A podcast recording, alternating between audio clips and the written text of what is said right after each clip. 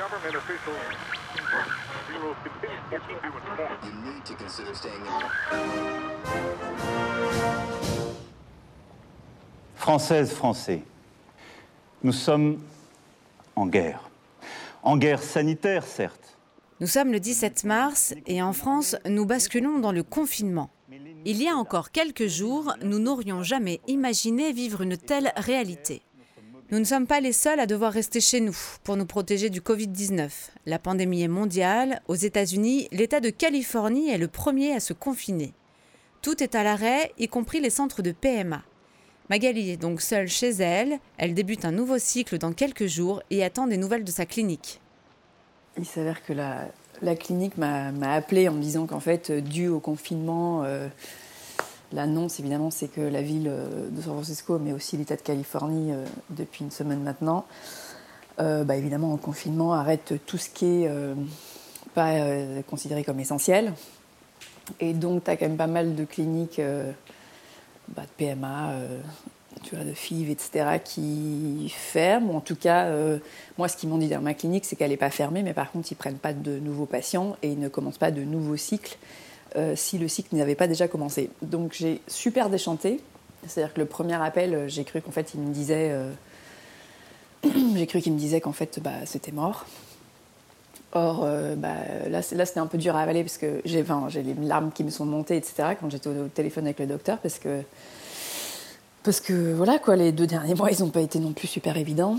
Physiquement, il a fallu que je, je digère un peu, que je gère euh, les conséquences quoi, de la fausse couche et puis euh, prise de poids, enfin, euh, tous les changements hormonaux, quoi, ça, n'a pas été super évident euh, physiquement. Euh, mais bon, résultat, bah, j'ai à la fin de l'appel, finalement, elle me confirme que moi, ils vont faire une exception parce que euh, mon cycle, techniquement, avait déjà commencé. Et donc, c'est l'exception qu'ils faisaient pour euh, tous les autres patients euh, dont le cycle avait commencé. Mais de façon générale, ils faisaient une exception quand tu prenais, en fait, tu vois, des, des médocs ou que tu faisais les piqûres. Or, moi, c'était pas le cas parce que j'étais sur un cycle naturel. Mais donc, voilà, ça a été le gros soulagement sur le moment. Mais en même temps, évidemment, ils m'ont dit. Bon, c'est, ça on peut envisager un transfert si il n'y a pas d'autres euh, mesures qui sont prises, quoi, évidemment, par la ville pour fermer la clinique. Et puis par ailleurs, moi, ils m'ont fait signer surtout une décharge, enfin pas une décharge, mais ils m'ont fait signer un papier, quoi, qui en gros euh, dit que je prends responsabilité euh, par rapport au transfert, parce que évidemment, il y a un risque. euh, le virus étant ce qu'il est, et on n'a pas assez de recul pour savoir quel est le risque, par exemple, sur euh, la grossesse ou sur euh, euh, bah, sur les femmes enceintes euh, ou sur l'enfant. C'est d'autant plus à risque quand tu es enceinte parce que euh, ton système immunitaire est, euh, considéré comme, euh, comme, euh, comme bah voilà, il- c'est pas, c'est pas comme quelqu'un de normal. Quoi. Tu, tu, dépenses de l'énergie pour deux.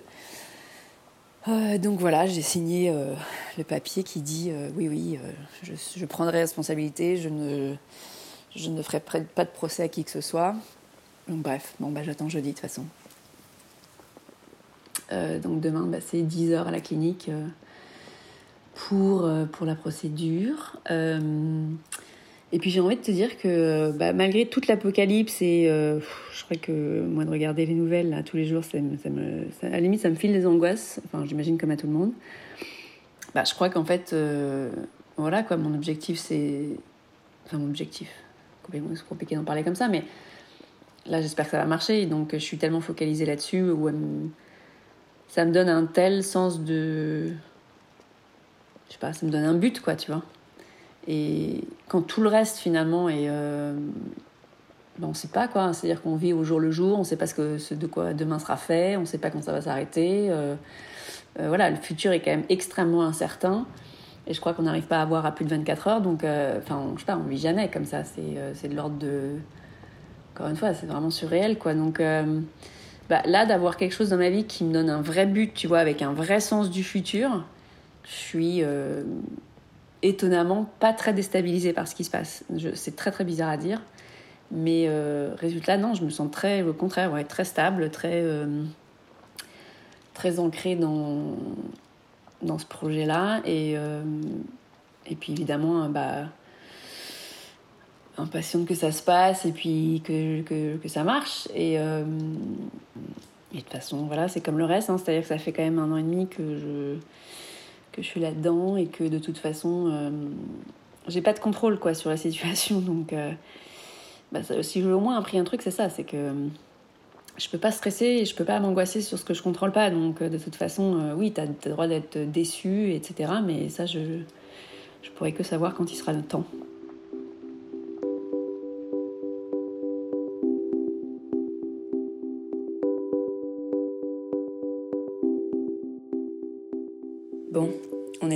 2020 et là c'est plus des blagues, je vais aller faire un bébé.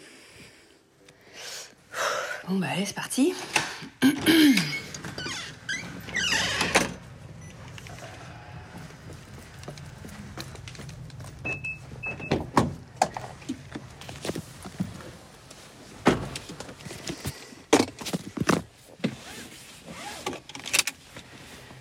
Bon bah voilà, je suis prête, j'ai mis mon rouge à lèvres euh, rouge. Grand beau temps. On les fenêtres d'ailleurs. Non. Magali est confinée depuis deux semaines et ses seules sorties sont en lien avec sa PMA. Elle se rend à la clinique pleine d'espoir pour ce deuxième transfert embryonnaire.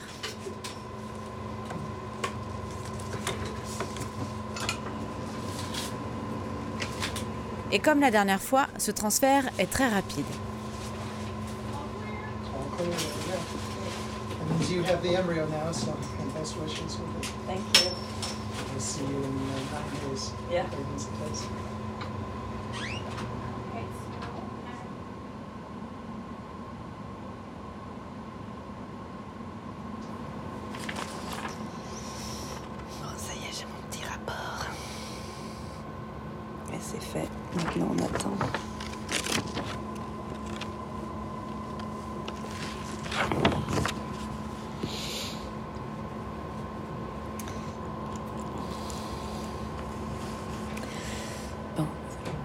Ça s'est passé aussi bien que prévu.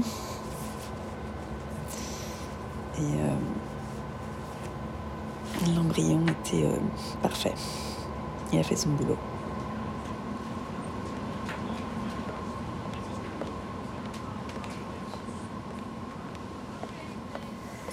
Bon, bah ça y est, hein. Je repars déjà, je prends un petit ascenseur.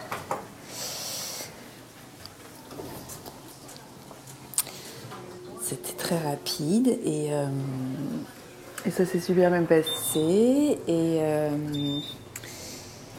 et écoute, euh, bah là je trouve qu'il y a un truc encourageant encore plus, c'est que ils m'ont dit que bah, en fait là ce que j'avais demandé c'était, enfin j'étais pas, c'était pas un choix sur le sexe de l'embryon, mais c'était vraiment juste, j'ai dit en gros bah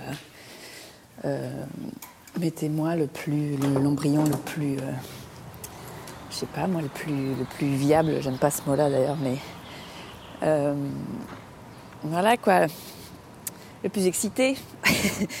Et donc euh, bah, l'embryon le plus excité, c'était le numéro 17, voilà, c'est le numéro gagnant. Et, et en fait, il m'a dit que il avait même une, que c'était la, il avait la meilleure tête de tous les embryons et qu'il était encore même mieux que le dernier en fait qu'on a transféré. Euh, donc ça c'est plutôt encourageant. Il est au top et on ne pouvait pas faire plus top, il m'a dit. Euh, encore mieux que la dernière fois. Donc écoute, euh, les oiseaux chantent, il y a un petit air de printemps dans l'air. Hein, on va se dire que là c'est cool, c'est pour de vrai. Voilà. Là on rentre à la maison et on reste tranquille. Donc euh, voilà, je vais aller me poser d'ailleurs dans le jardin, histoire de. euh, je ne vais pas faire de de folie. voilà. Nous sommes le 11 avril, neuf jours se sont écoulés et Magali va avoir la réponse aujourd'hui. Après tant d'échecs seule face à son test urinaire, elle a décidé cette fois-ci de se rendre directement au laboratoire afin de faire sa prise de sang. Bon, ça y est. Hop, avec mon masque et tout. On y va.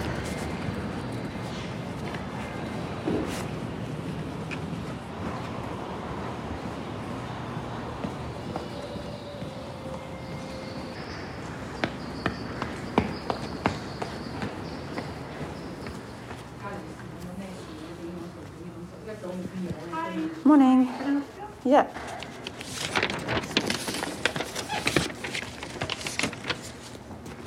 Do you have your insurance card with you today? Yeah, I came in on Saturday,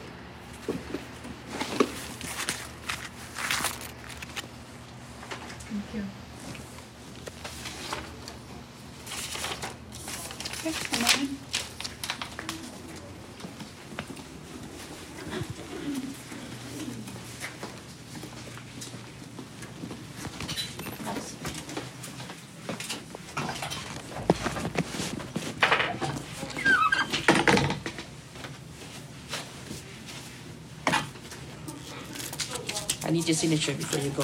okay. Thank you.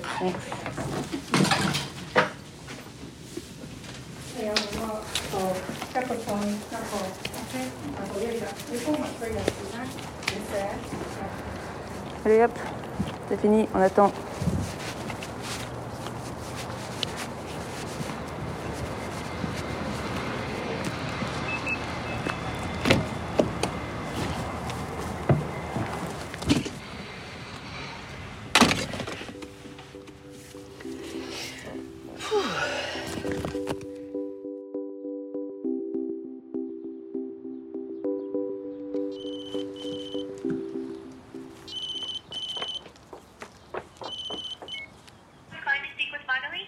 Speaking.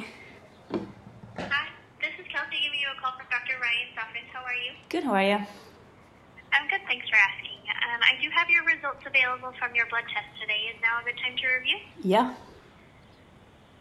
All right, I have good news for you today. The Oh. level came back. It's certainly positive. The number today is 192. Wow, okay. Wow. Sounds good. All this right, is the best news. And then I checked your requisition, for you already. Great. Yeah, they, um, I made an appointment, so they should be ready. Thank you so much. Okay, Okay, great. Thank you. Bye bye. thanks so much. Have a good day. Thanks. Bye-bye. Bye.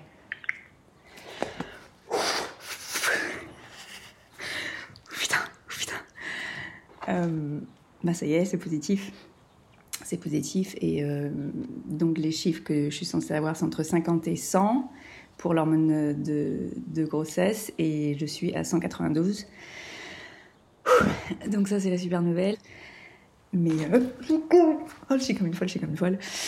Euh, c'est la première fois, c'est la première fois, c'est la première fois. Euh, je suis comme une folle, je tremble et mais je, voilà, cette fois-ci je, la sentais et j'étais très dans, voilà, j'étais très dedans. Je sais pas, on va voir comment ça se passe. De toute façon, il faut que je prenne les choses un peu au jour le jour. Mais j'étais, en stress depuis deux heures. Là, je trouvais que c'était très très long là, qui m'appelait pas du tout. Voilà, c'est, euh, pff, ça, devenait un peu inespéré là. Donc écoute, les chiffres sont bons. Euh, c'est une super nouvelle. Je suis, euh, je suis, je suis, je suis, je suis comme une folle. Je te, je te tiens au courant et puis évidemment on continue dès lundi. Vous venez d'écouter l'histoire de Magali et de son parcours de PMA solo dans cette série Le Prix des paillettes. À travers toute cette aventure qui a duré plus d'un an et demi, Magali a pris l'habitude de s'enregistrer et de m'envoyer ses notes vocales. Vous écouterez donc bientôt la suite de son histoire en traversant avec elle toutes les étapes de sa grossesse qu'elle mène seule. Et en attendant d'avoir de ses nouvelles, n'hésitez pas à nous suivre sur le compte Instagram du podcast Le Prix des paillettes. Réalisation du podcast Sarah Almosnino. Merci à Magali, à son futur bébé, à Benoît Coé, ingénieur du son de cette série, et à One More Sound pour les moyens techniques. À bientôt!